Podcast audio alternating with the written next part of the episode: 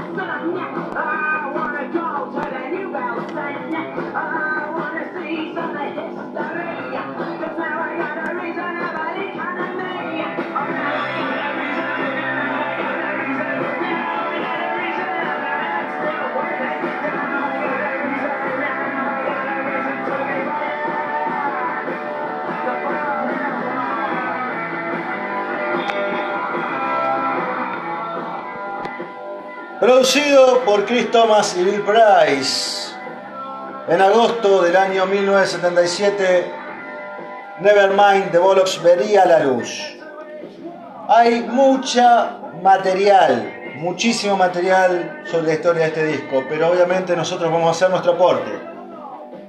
Arrancando con Holy in the Sun, una canción que en teoría Johnny Rotten había escrito cuando los Pistols habían ido a Berlín y se sorprendió al ver la cantidad de soldados que rondaban. En fin, ¿dónde cae el encanto de este disco?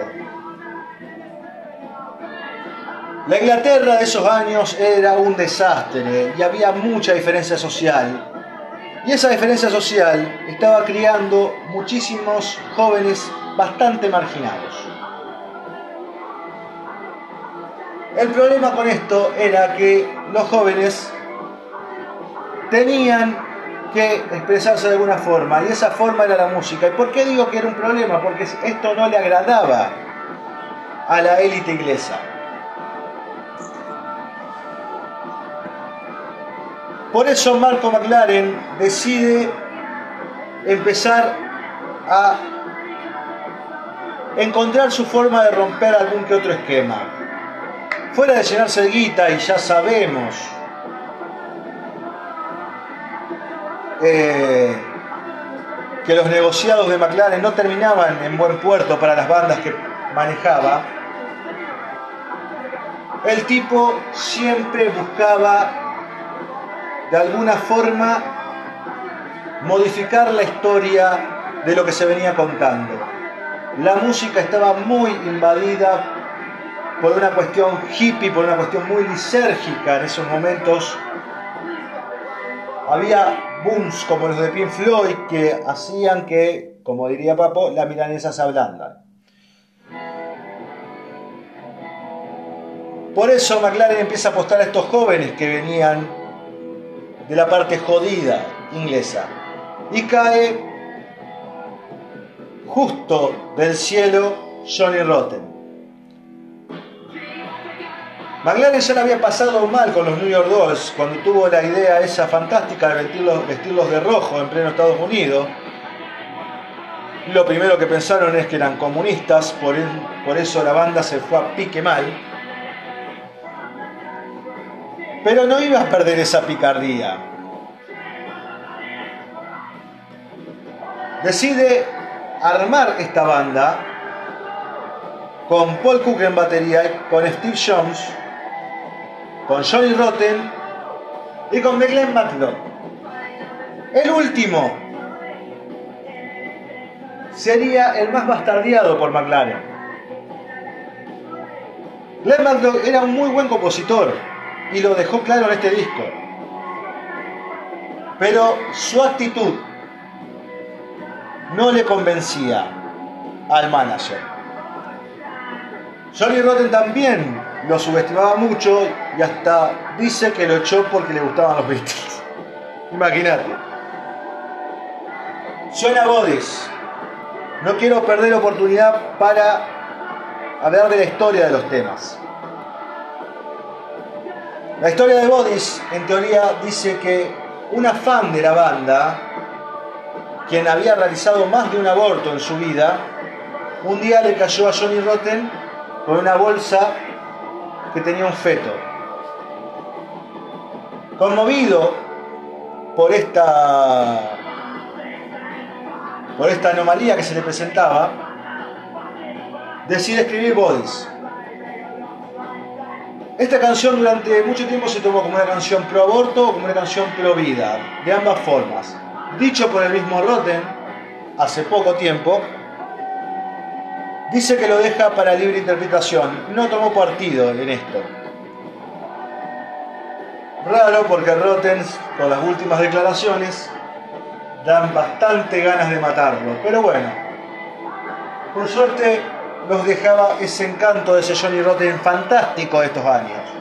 Un Johnny Rotten que después con Pili hizo cosas espectaculares también. Y en estas canciones, por ejemplo, también demuestra otra cosa más, el excelente cantante e intérprete que es. Porque la desesperación que impone Rotten en la forma de cantar es espectacular.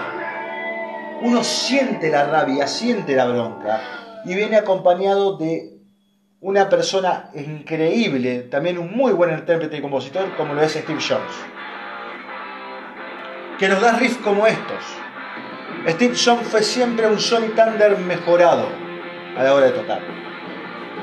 También, y por eso quería destacar la, participación de Glenn Matlock. Glenn Matlock también estuvo en varios riffs. Compuso algunos que son bastante fundamentales y ya vamos a hablar de eso. Incluso se dice, porque está el mito del bajo de Nevermind, Nevermind de Bollocks, que Glenn Matlock también graba en ciertas canciones. Steve Jones grabó la mayoría, eso es lo que se sabe. Incluso muchos dicen que grabó la totalidad. Se dice también que Sid Vicious, por ejemplo, grabó Bodies. La verdad, es algo que no se puede confirmar porque se ha ido variando la versión con el paso del tiempo.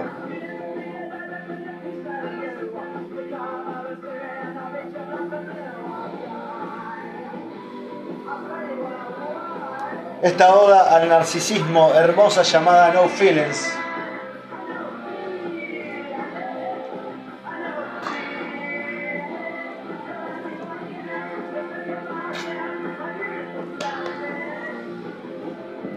Yo me enamoré de este disco de joven y esa fue la suerte. Discos que caen cuando tienen que caer.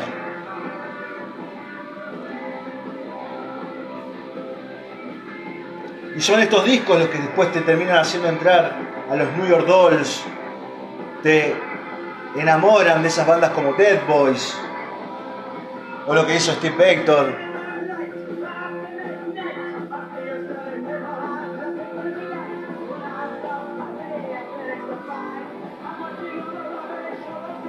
sinceramente hermoso.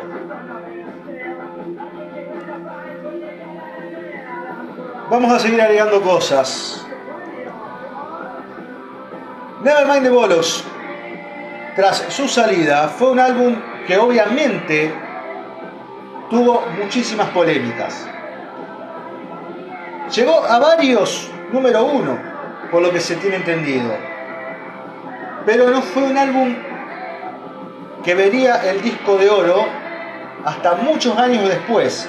Y esto se dio porque las disqueras, o sea, las, las casas de discos y obviamente los programas de televisión no querían saber nada con que los Sex Pistols sean vendidos. Era algo muy fuerte. También, eh, bueno, está la historia de que hasta les llegan a prohibir tocar, eh, tocar el suelo inglés y los tipos deciden dar un recital en, el mar. Los Sex Pistols la pasaron muy jodidos con todo esto. Por eso es normal que hablemos de un solo disco. Suena Dice.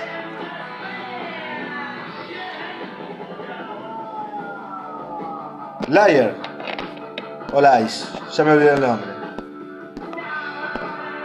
Liar. Como decía, la pasaron muy mal. Y era obvio que iba a durar poco todo ese quilombo. Steve Jones se fue por su lado a hacer sus discos solistas. Paul Cook fue el que más estuvo retraído a la escena. Glenn Matlock también decidió seguir en la música. Sid Vicious también amagó con un disco solista. Y Johnny Rotten, como sabemos, hizo Public Image Limited.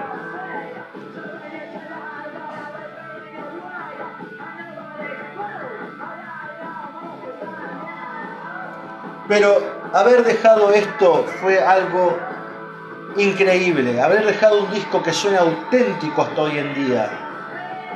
Que ha influenciado e incluso que hasta, por ejemplo, le ha revirado la apuesta a los géneros que vinieron posteriormente, como por ejemplo el beat pop.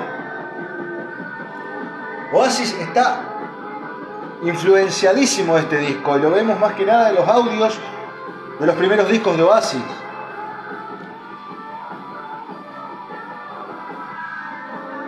El High Energy, Action Rock o el Escandinava o como más les guste llamarlo, tiene todo de este disco. Bashar Babies, Cocktails, Lucifer, presentan una influencia abismal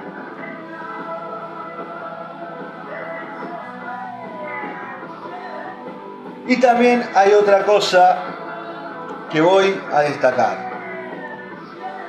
Te pueden encantar los Ramones. Te puede encantar The Clash, de Daphne. O la banda punk que sea. Pero sinceramente, me paro y me pongo de pie al decir esto y me seco una lágrima. Ninguna de esas bandas incluso ninguna banda de muchos géneros llegaron a un disco como este, donde todas las canciones estén muy bien representadas y todas estén buenísimas.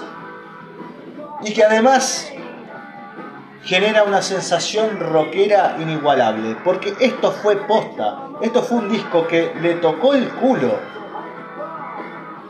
a una élite Un disco que encantó a la juventud y que hizo por lo menos rascarse la oreja a más de un diputado, de un político, de un gobernante e incluso de la monarquía, que era fuerte esos años. Por eso teníamos obras como estas. Y acá destacamos a Glenn Butler, ese separador que se escucha en el riff. En teoría es obra de Glenn Butler.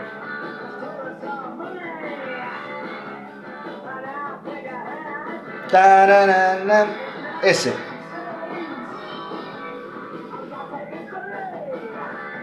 Y es fundamental. Creo que son esos hits que nunca cansan a uno.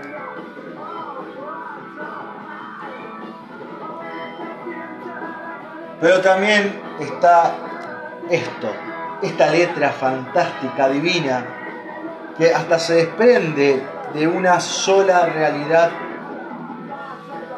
criada en Islas Británicas. El hecho de estar cantando No Future for Me, No Future for You.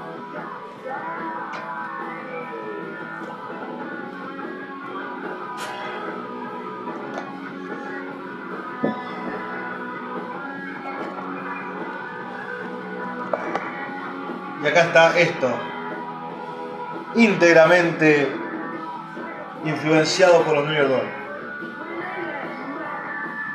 Ese Johnny Thunder mejorado que nos dio Steve Jones.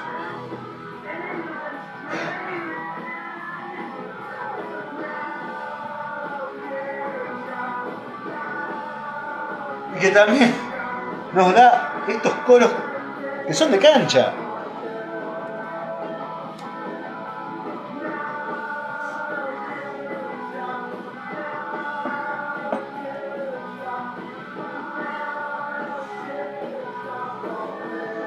Tenía 14 años, menos habré tenido, cuando escuché por primera vez los Sex Pistols.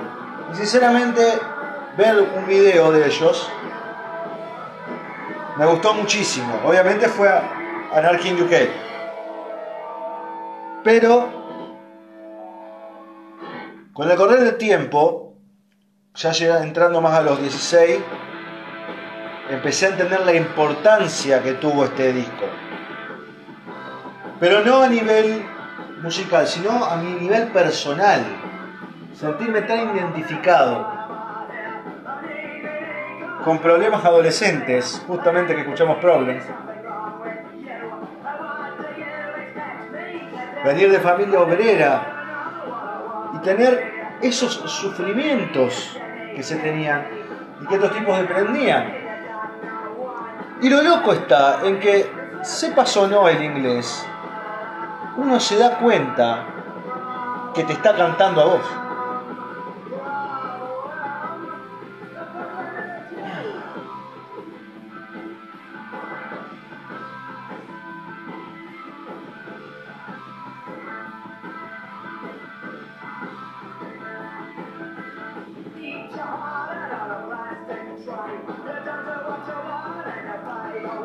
Sorprendiéndome de cómo la banda logró este audio.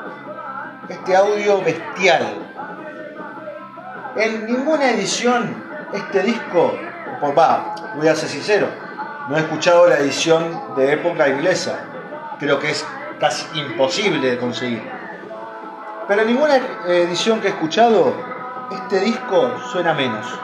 Siempre lo pongas en MP3 en disco, en Spotify, en YouTube, en donde sea, la edición que sea, suena un caño atómico.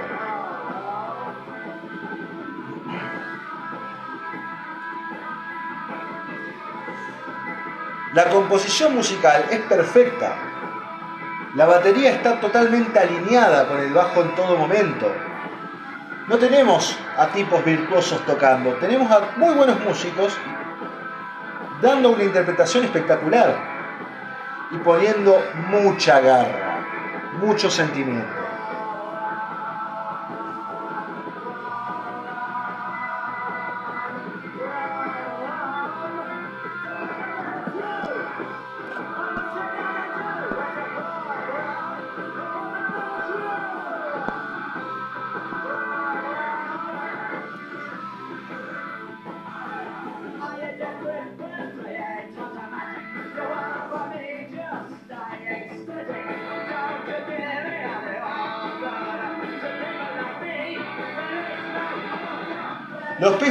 Demostraron que con pocos minutos se puede hacer también una obra maestra, un disco que dura menos de 40 minutos. Y para hacerlo no hay que hablar de boludeces.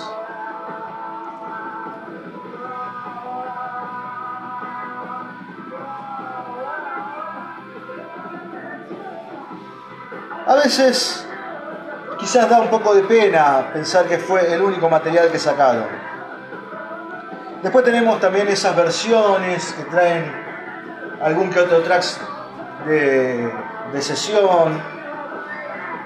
O está el Quistis, que tiene también algunas que otras perlitas. Que también obviamente en este disco con tracks sumados donde también encontramos una muy buena versión de My Way de Sid Vicious. A Sid Vicious hay algo que eh, le banco, pese a que Sid Vicious se sabe que era una persona a la cual, por ejemplo, no tenía dotes a la hora de tocar un instrumento, pero para mí sí tenía buena interpretación y buen ojo. El disco solista que está por digamos, por el otro lado de servicios es bueno. La mayoría son covers, el único garrón. Pero las versiones de Something Else, por ejemplo, me parece una muy buena versión.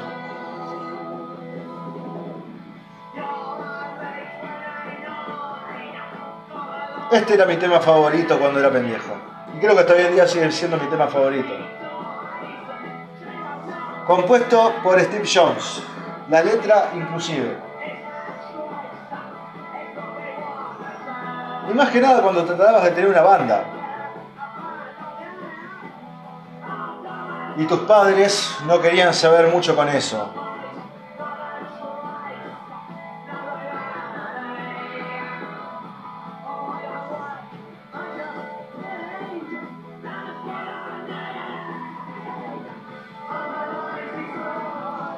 con este estribillo maravilloso. Soy vago y una verga.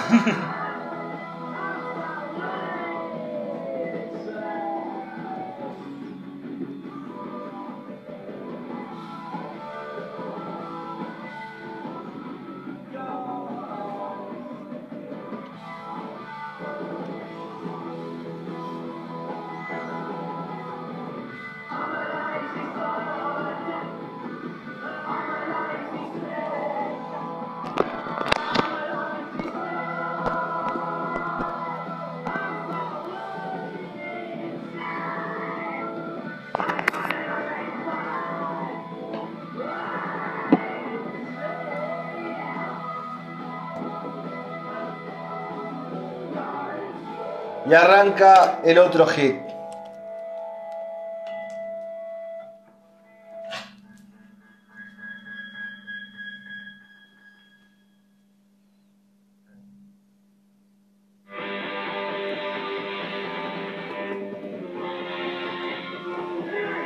Como dije, conocí a Sex Pistol por esta canción. Creo que varios nos ha pasado lo mismo. Y uno a ver, yo creo que esta, este disco es una cuestión totalmente antipadres correctos si lo escuchás cuando es de pendejos. Vuelvo a recargar lo mismo, aunque no sepas inglés, entendés que te están hablando de algo malo. Y ya escuchar la palabra anarquía en ese momento, algo que se puso tan en conjunto con el punk, y ver que te lo cantaban de esta forma, era fascinante.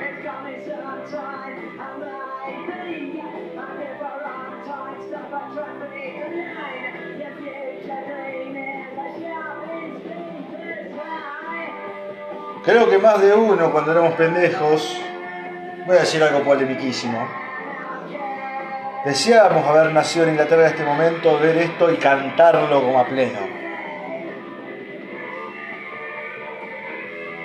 Después cuando te vas volviendo más grande, vas leyendo un poco de historia, te das cuenta que no, no tenías muchas ganas de eso. Pero es lo, lo maravilloso de esto de ver cómo la música trasciende una frontera, porque para mí lo que más describe a esta obra es eso, que trascendió por encima de los contextos. Porque si bien estamos hablando de anarquía en el Reino Unido en, el año, en los años 70, en la década del 70, en el año 77,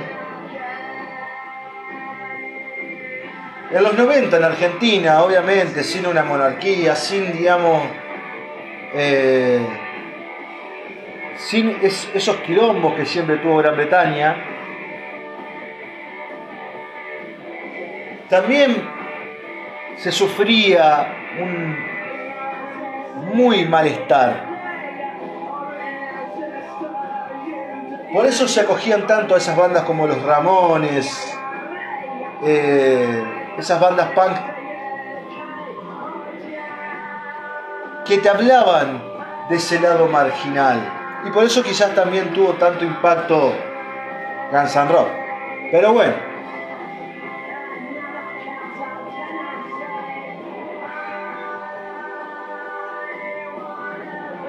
Uno canta esto y no siente que esté desconfigurado.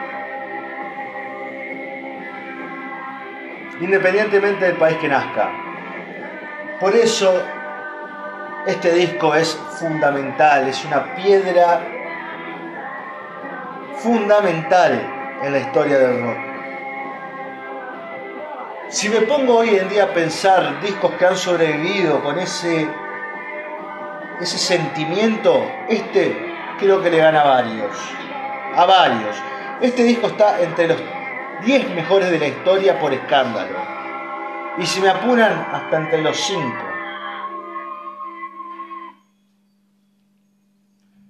Ingresa una canción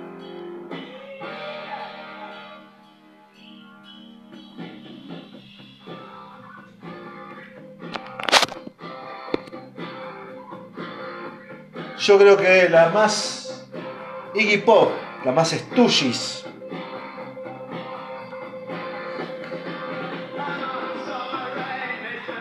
Submission. Las influencias siempre fueron claras. The Who, en ese lado de fuerza de canciones con We, We Went, We Went One Full Again, o Bobby O'Reilly. Ramones es el lado simple, New York Dolls en la parte más desgarrada y obviamente Stooges, Iggy Pop en esa actitud.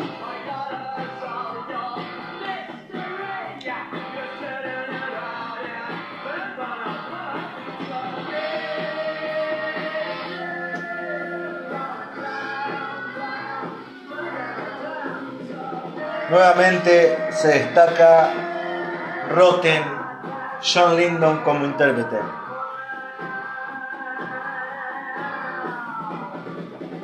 El tema tiene ese riff que te va llevando, te va marcando, y el tipo lo que hace es zarandearse entre esas notas, cantar grave, explotar en estribillo Estamos hablando de un cantante que volvemos a recalcar, no te, no te ofrece un rango vocal amplio, pero te ofrece una interpretación gloriosa. Este es uno de los discos mejor interpretados en cuanto a voces, en lo que se canta.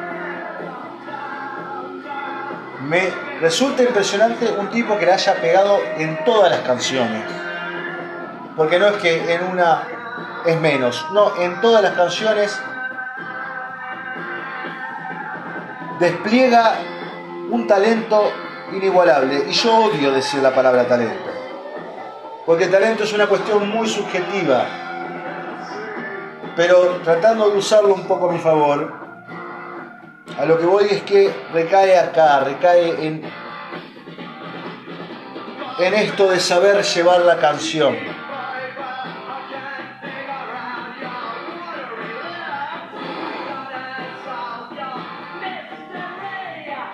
Y lo que sigue sorprendiendo también es que hay una ausencia de otros instrumentos.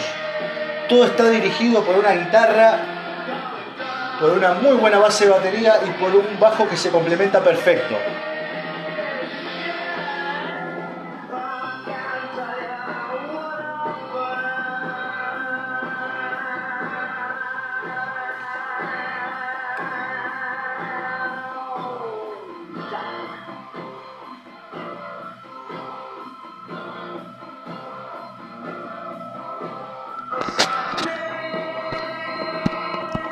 Todas las canciones son joyas.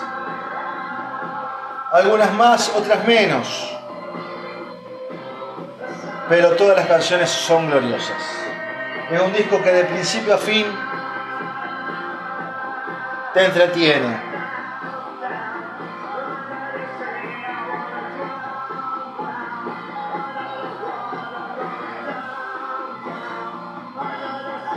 Y digo eso porque ahora viene para mí otra de las perlitas de este disco.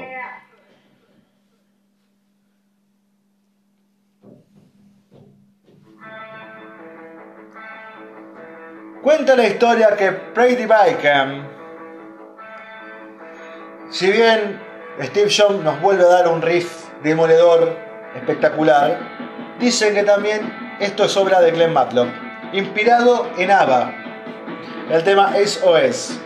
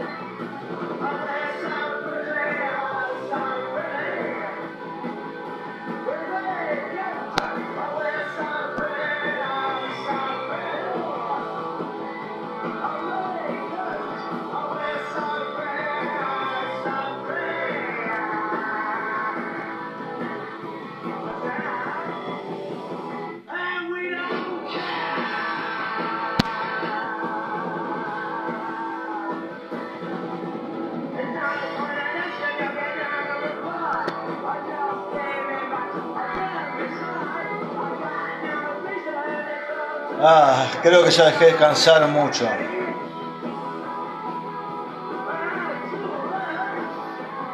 Pero no sé qué más contar. Creo que ya tiene todos los choris al asador.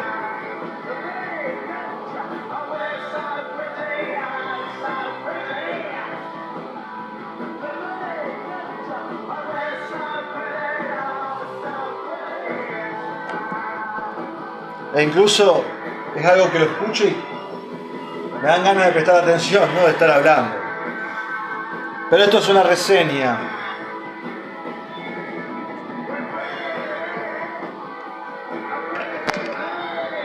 Pero bueno.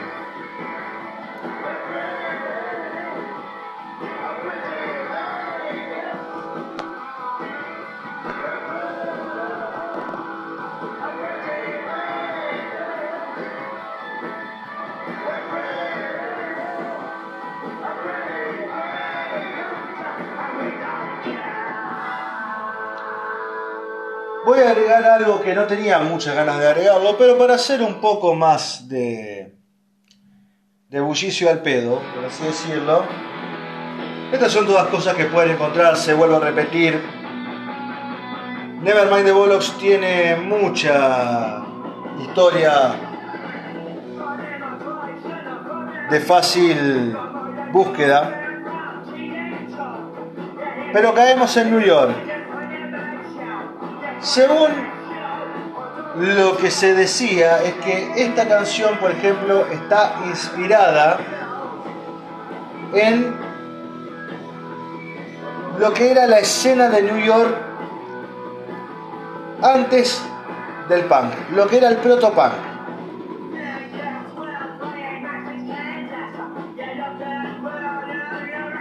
De lo que había sido el nacimiento de Velvet Underground, también se había visto el nacimiento de Kiss, Ramones, New York Dolls, etc. Y dicen que lo que quería Rotten era contar un poco sobre eso. Pero la idea de Rotten, por lo que tengo entendido, fue cómo hacerlo desde el lado negativo.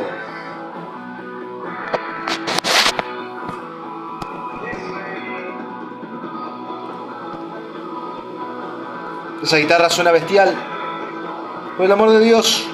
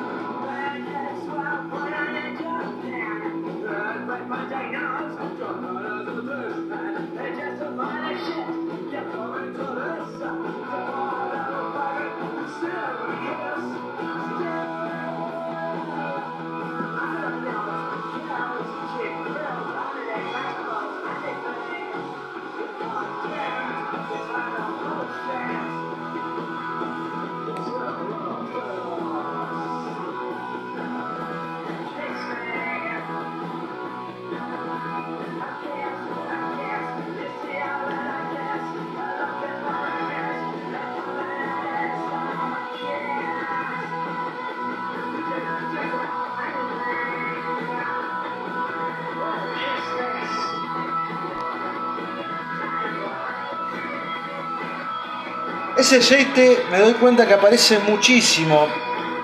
Si escuchan Personality Crisis de los New York Dolls, era algo que Johnny Thunder usaba mucho a su forma.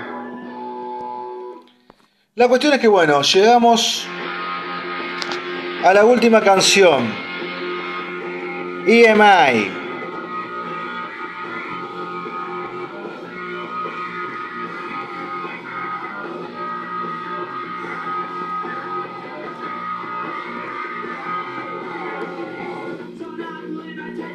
Obviamente una crítica hacia las discográficas del momento.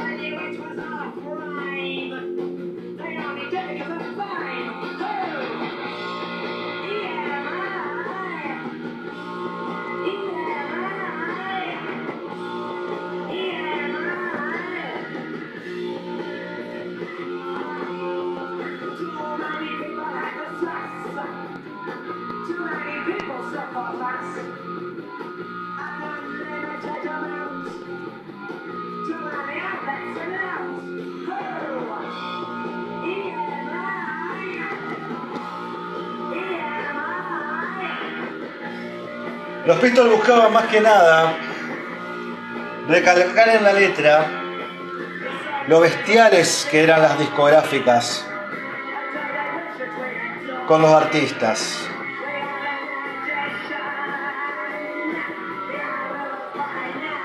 Porque también volvemos a lo mismo. Quizás este programa es muy difícil de hacer porque no podés evitar volverte repetitivo, pero a su vez cada tema que pasa te pone más en entendimiento de lo que se jugaba en ese momento. Estamos hablando de la época donde las bandas de rock, a ver, estaba pasando algo que era muy similar a lo que pasa hoy en día. Se venían los 80 y en los 80 se habla del decrecimiento del rock. Del rock que todos conocíamos, del rock puro, del rock fuerte, del rock derecho. Bandas distorsionadas, canciones crudas etc. Se venía la, época disco, ya empezaban a salir las primeras canciones bailables y empezaban a tener mucha repercusión. Por eso está también esa historia de que los Ramones salvaron al rock and roll.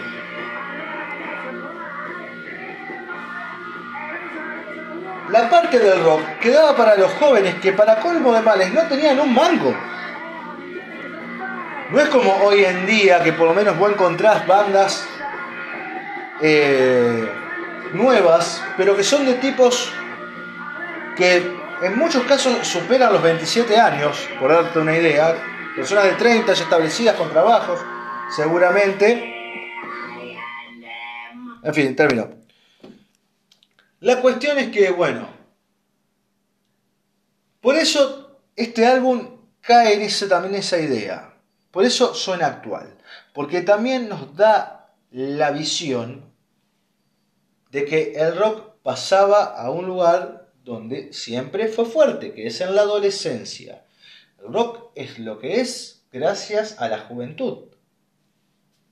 Digamos lo que digamos, el rock tuvo su etapa eh, de boom porque había tipos de 20 años que hacían bandas, que vivían cosas que no tenían un futuro.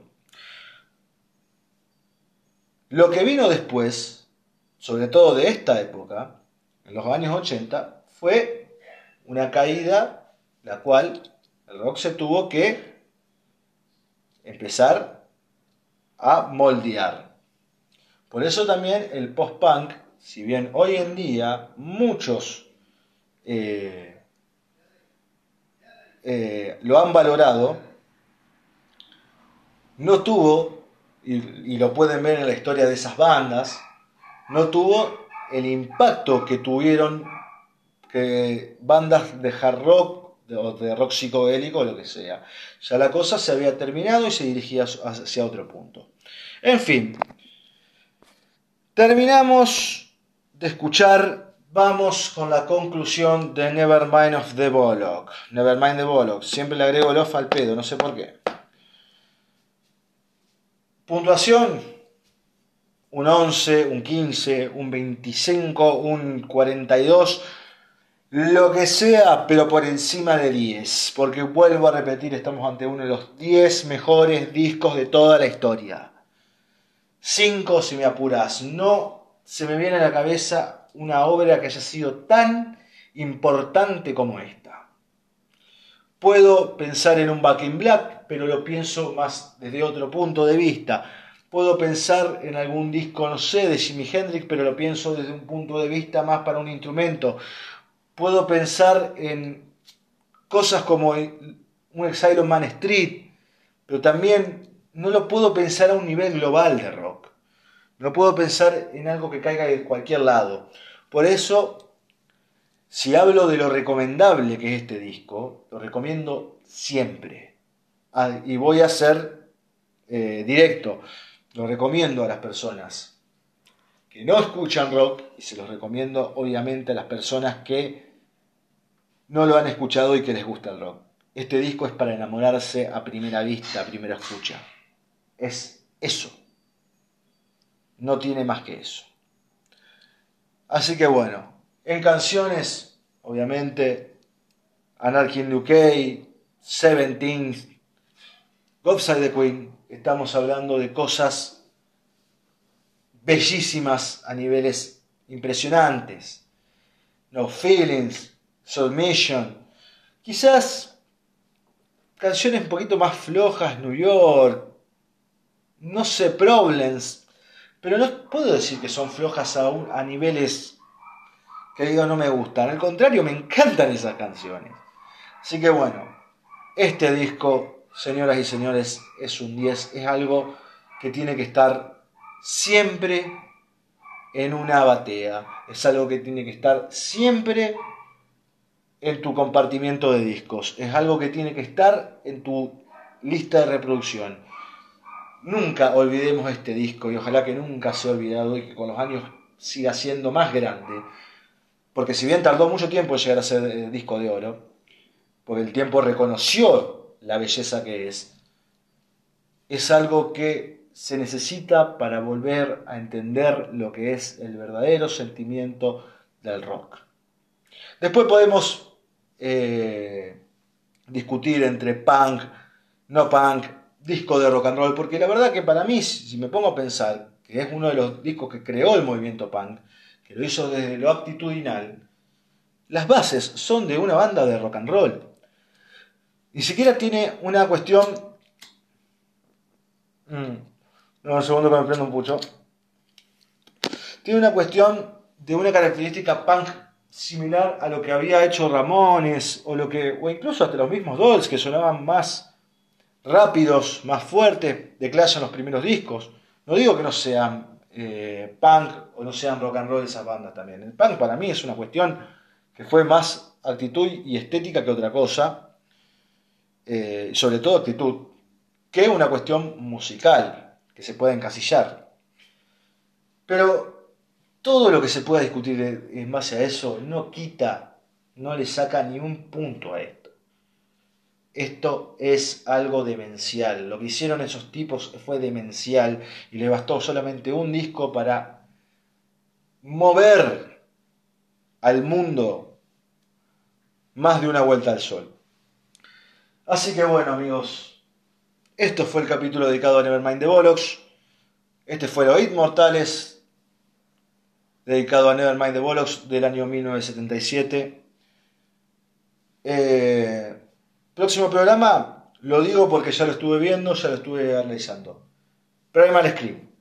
Primal Scream. Vuelve Primal Scream. Señoras y señores. Porque se lo merece.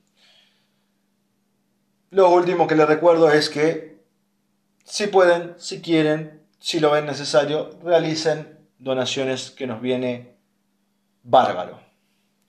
Amigos, amigas, llegamos hasta el final de este capítulo. Esto fue Oíd Mortales y a todos les deseamos una muy buena noche sudamericana o británica, pero siempre salvando a la reina con anarquía en el Reino Unido. Adiós.